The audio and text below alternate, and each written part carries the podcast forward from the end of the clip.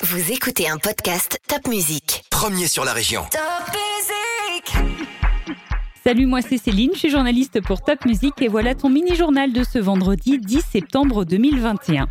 Alors pour toi, la rentrée, c'était déjà il y a une dizaine de jours. Mais si tu as des grands frères ou des grandes sœurs, la rentrée universitaire, c'était cette semaine en Alsace.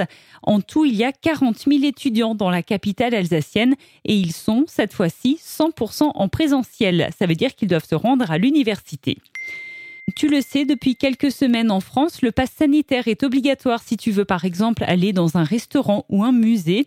Et désormais, à partir de lundi, il faudra aussi montrer un pass sanitaire en Suisse pour aller dans un restaurant, un bar, aller voir une exposition ou un événement sportif en intérieur. Concernant la vaccination, il y a en ce moment des campagnes de vaccination des collégiens et des lycéens des 12-17 ans. Alors bien sûr, il faut l'accord parental pour se faire vacciner si tu es au collège ou au lycée. À Mulhouse, il y a un mouvement de grève chez Solea. Du coup, tu t'en es peut-être rendu compte, mais toute cette semaine, il y avait quelques perturbations sur le réseau des bus à Mulhouse. Il y a aussi une grève à l'hôpital de Mulhouse car une partie du personnel est contre le pass sanitaire obligatoire pour les soignants. Tu sais que dans quelques jours, les médecins, par exemple, les infirmiers, les infirmières, mais aussi tout le reste du personnel de l'hôpital devront être vaccinés pour pouvoir aller travailler. A, B, E.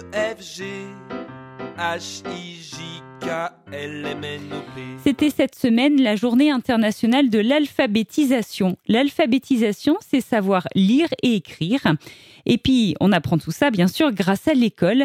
Mais à cause de la Covid-19, 90% des élèves du monde n'ont pas pu aller à l'école l'année dernière. Et d'après une association qui s'appelle Vision du Monde, 200 millions d'enfants ne seront toujours pas scolarisés en 2030. Q,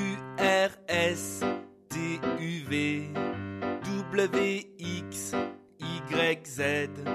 Maintenant je les connais, toutes mes lettres de l'alphabet. À la maison, tu manges peut-être des produits bio ou des produits locaux.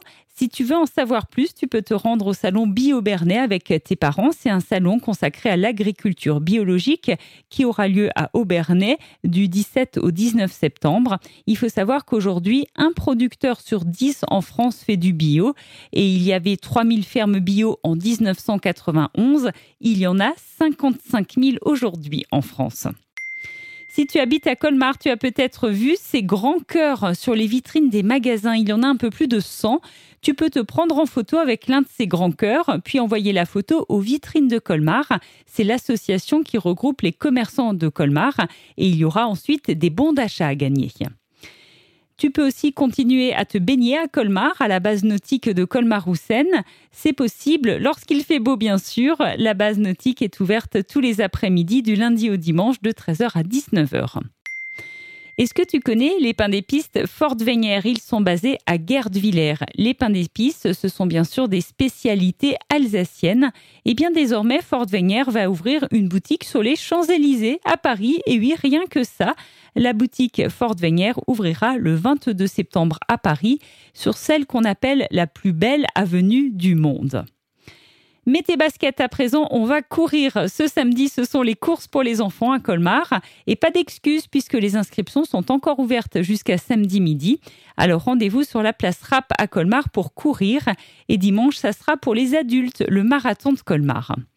Et puis si tu préfères tester le rugby, sache que c'est la semaine nationale des écoles de rugby. À Célestat, tu pourras faire un test ce samedi de 14h à 15h30.